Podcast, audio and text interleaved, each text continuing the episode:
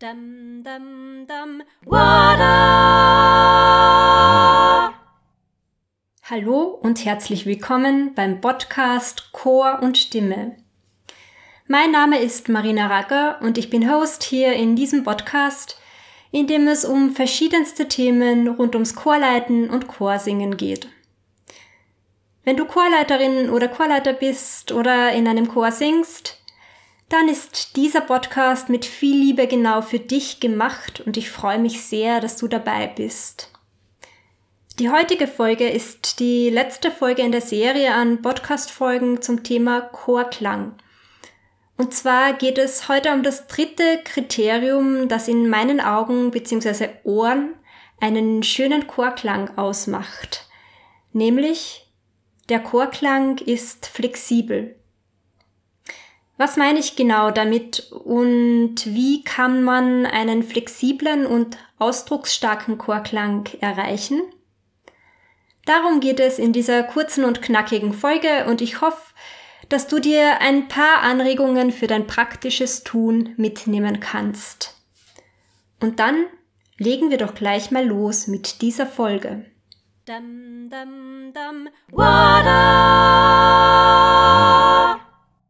ja, mein drittes und zumindest aus heutiger Sicht letztes Kriterium für einen schönen Chorklang ist, der Chorklang ist flexibel. Damit meine ich, der Chorklang hat eine Vielfalt an Ausdrucksmöglichkeiten, sowohl dynamisch gesehen, aber auch den Ausdruck betreffend. Betreffend die Dynamik kann der Chor von ganz, ganz leise bis unglaublich kräftig klingen und natürlich auch alle dynamischen Stufen dazwischen abdecken. Vom nahezu unhörbaren Pianissimo mit Gänsehautalarm bis zum kräftigen und beeindruckenden Fortissimo. Und im Optimalfall sind aus meiner Sicht auch alle dynamischen Nuancen dazwischen drin. Und natürlich auch die Möglichkeit, langsam oder schnell sukzessive lauter oder leiser zu werden, also den Klang an oder abschwellen zu lassen. Und genauso wichtig ist aus meiner Sicht, ein Chor mit einem schönen Klang hat auch eine enorme Flexibilität den Ausdruck betreffend. Der Chorklang kann ganz zart, dolce, warm und verinnerlicht sein aber er kann auch aufbrausend und richtig kräftig daherkommen.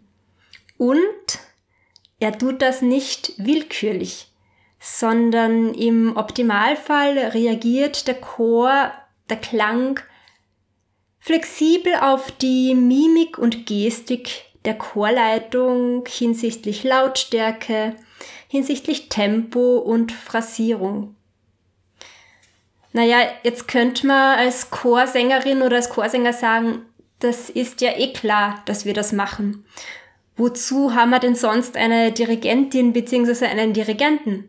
Aber die Erfahrung zeigt, so selbstverständlich ist das leider nicht.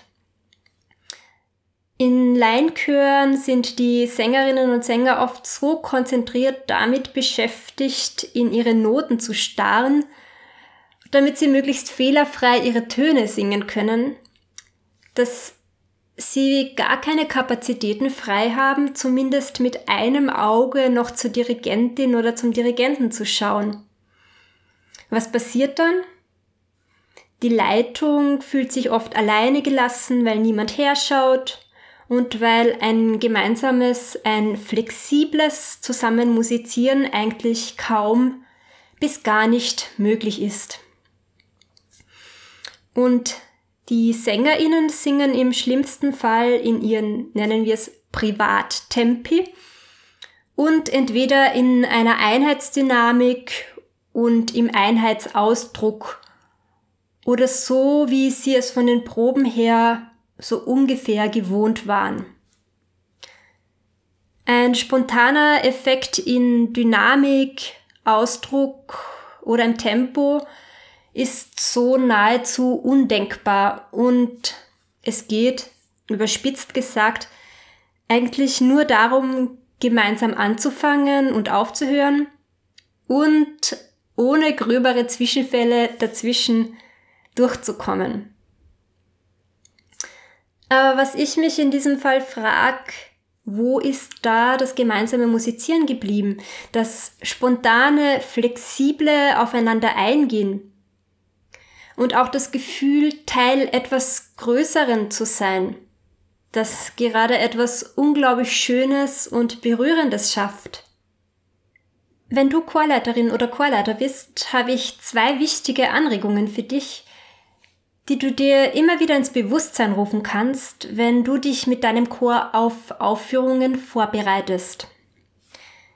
Die erste Anregung.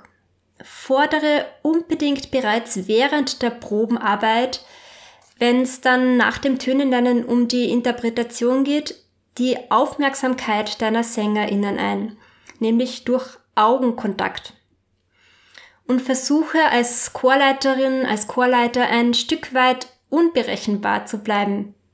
Zum Beispiel plötzlich an einer Stelle schneller oder langsamer oder auch lauter oder leiser zu werden. Sozusagen die Sängerinnen und Sänger richtig drauf zu trainieren, dass sie damit rechnen müssen, dass du plötzlich eine andere Gestaltungsidee haben könntest und sie nicht mehr so leicht in Versuchung kommen, einfach nur Gewohntes abzuspulen. Helfen kann natürlich auch bei Aufführungen auswendig zu singen. Dann klebt man nicht mehr so sehr an den Noten und hat mehr Kapazitäten frei, gemeinsam mit der Chorleitung und den anderen Sängerinnen und Sängern zur gemeinsamen Interpretation zu gelangen. Und die zweite wichtige Anregung, achte als Chorleiterin, als Chorleiter bereits in den Proben darauf, Macht der Chor eigentlich, was ich einfordere? Hinsichtlich Dynamik, hinsichtlich Aussprache, auch betreffend die Absprachen. Ich habe schon öfter Chorleiterkolleginnen erlebt, die zwar alles ansagen, was sie sich vorstellen, also eigentlich im Prinzip eine genaue Vorstellung haben, was sie möchten, aber die dann nicht hartnäckig genug dranbleiben dass auch wirklich alles so umgesetzt wird, wie sie es ansagen.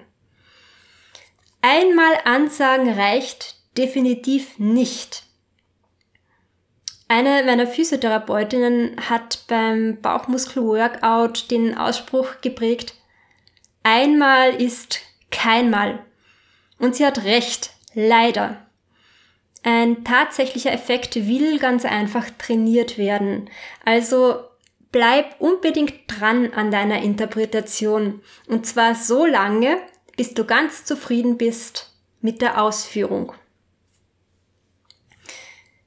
Die beiden genannten Anregungen, den Kontakt einzufordern und hartnäckig zu bleiben, was das Umsetzen der Interpretation betrifft, diese beiden Anregungen beziehen sich übrigens nicht nur auf die Arbeit mit Laienchören, sondern natürlich auch auf die Arbeit mit semiprofessionellen und mit professionellen Chören.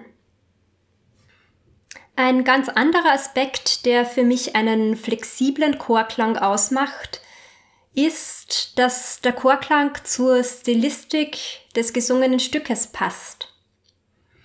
Hier ist es natürlich so, dass es in der klassischen Chormusik ein ganz anderes Klangideal gibt als beispielsweise im Popchor. Je nachdem, welche Literatur wir singen, ist oft ein unterschiedlicher Klang gefordert. Manchmal bei Chören, die sich nicht auf ein Genre spezialisiert haben, gilt es sogar in einem Konzert innerhalb von kurzer Zeit zwischen unterschiedlichen Stilen umzuschalten. Das erfordert große Flexibilität in der Art der Klanggebung und meiner Erfahrung nach kann dieses Umschalten auch ziemlich herausfordernd sein, aber auch richtig Spaß machen. Wenn eine Motette von Heinrich Schützer im Programm steht, werde ich als Chorleiterin natürlich eine andere Klanglichkeit einfordern, als zum Beispiel bei einem Chorarrangement von den Wise Guys oder von Maybe Pop. In der klassischen Chormusik ist das Klangideal, dass wir in möglichst einer Klangröhre denken und einen langen, schmalen, ausbalancierten Klang haben, der sich gut mischt. Das Kuppeldenken ist wichtig und immer wieder arbeiten wir mit der Vorstellung, wir haben ein hohes Gaumensegel und wir schaffen viel inneren Raum beim Singen. Unser Ziel ist ein guter Vokalausgleich und Lagenausgleich. In der Popmusik hingegen darf man eigentlich alles, was im klassischen Chorgesang verboten ist, weil das Klangideal, wie gesagt, ein gänzlich anderes ist. Ziel ist ein knackiger, ein packender Sound mit viel Twang. Die Stimme nach vorne zu bekommen. Ziel ist eine griffige und crispy Stimme, scharf, und obertonreich. Und Vibrato ist ziemlich verböhnt. Was heißt das jetzt alles für uns ChorleiterInnen? Ja, je nachdem, welche Literatur ich mit meinem Ensemble erarbeite, trainiere ich mit meinem Chor eine andere Klanglichkeit und das im Optimalfall eigentlich schon beim Einsingen. Dazu muss ich mich natürlich zuerst selbst mit der gewünschten Klanglichkeit beschäftigen. Aber das macht ja richtig Spaß. Zumindest mir halt.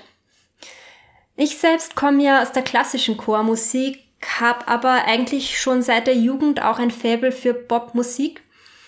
Und ich möchte mit meinem Vocamus Vokalensemble, das ich letztes Jahr gegründet habe, unbedingt auch viel Popmusik singen. Dazu habe ich mich vergangenen Sommer eigentlich wochenlang damit beschäftigt, wie ich meine Sängerinnen und Sänger, die an und für sich klassische Chormusik gewohnt sind, dazu bringe, möglichst authentisch ein Arrangement von Cindy Laupers Time After Time zu singen. Geholfen hat mir da unter anderem ein wirklich sehr empfehlenswertes Buch von Carsten Gerlitz, das ich dir gern in den Shownotes verlinke. Ich glaube, ich habe es schon in einer Podcast-Folge mal erwähnt, nämlich Popcore 1001 Tipp zur Chorleitung. Das Buch ist im Helbling Verlag erschienen und es kommen viele Popchorleiterinnen und Popchorleiter mit interessanten Gedanken und Tipps zu Wort. Ob uns Time after Time schlussendlich gut gelungen ist, wenn du magst, kannst du den Live-Mitschnitt des Konzertes nachhören.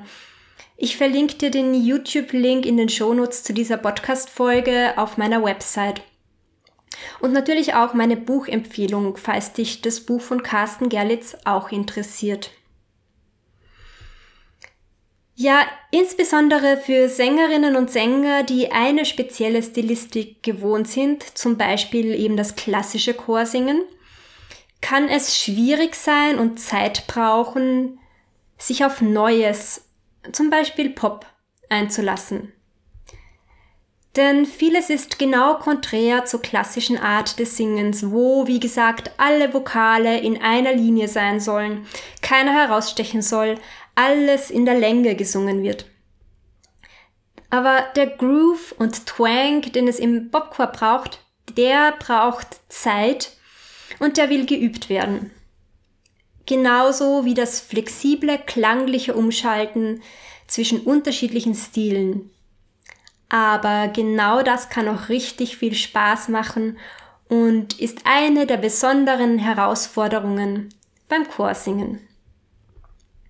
So, damit sind wir schon wieder am Ende der heutigen Folge angelangt und ich fasse noch einmal kurz für dich zusammen, was für mich einen flexiblen Chorklang ausmacht. Der Chorklang hat eine Vielfalt an Ausdrucksmöglichkeiten, sowohl dynamisch gesehen, aber auch eben den Ausdruck betreffend, von leise bis laut und mit allem dazwischen, von zart und zerbrechlich bis aufbrausend und überwältigend ist alles drin.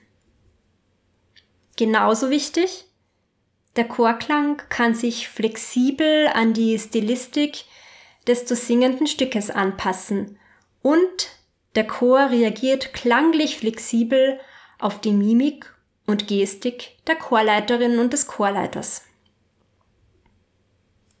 So ist ein schönes gemeinsames, flexibles Musizieren möglich und musikalischen Sternstunden steht an und für sich gar nichts mehr im Wege. Ja, am Ende dieser Folge hoffe ich, dass sie dir gefallen hat und dass du dir ein paar interessante Hilfestellungen und Gedanken daraus für dein praktisches Tun mitnehmen kannst. Die Infos und die interessanten Links zu dieser Folge verlinke ich dir wie gewohnt in den Shownotes zur Folge auf meiner Website marinaraga.at slash podcast. Ich freue mich sehr, wenn wir in Kontakt kommen. Schreib mir einfach eine Nachricht an mail at marinaraga.at. Wenn du möchtest, kannst du gerne auch in meinen E-Mail-Newsletter-Verteiler kommen. Dann schicke ich dir Infos zum Podcast sowie zu interessanten Themen rund ums Chorsingen und Chorleiten einmal im Monat direkt per Mail zu. Melde dich gern einfach an unter marinaraga.at slash newsletter und als kleines Willkommensgeschenk bekommst du mein praktisches Cheat Sheet zum Thema Einsingen im Chor zugeschickt. Und jetzt freue ich mich drauf, dass wir uns hier bald wieder hören. Wenn du in der Zwischenzeit auch anderen von meiner Arbeit erzählst, die sich dafür interessieren könnten, dann hilft das natürlich sehr, dass der Podcast möglichst viele Menschen erreichen kann, für die er mit viel Liebe und Aufwand gemacht ist. Bis zum nächsten Mal wünsche ich dir eine gute Zeit, genieß die frühlingshaften Temperaturen und die Sonnenstrahlen und lass es dir einfach gut gehen. Bis bald und alles Liebe, deine Marina. Dum, dum, dum. Water.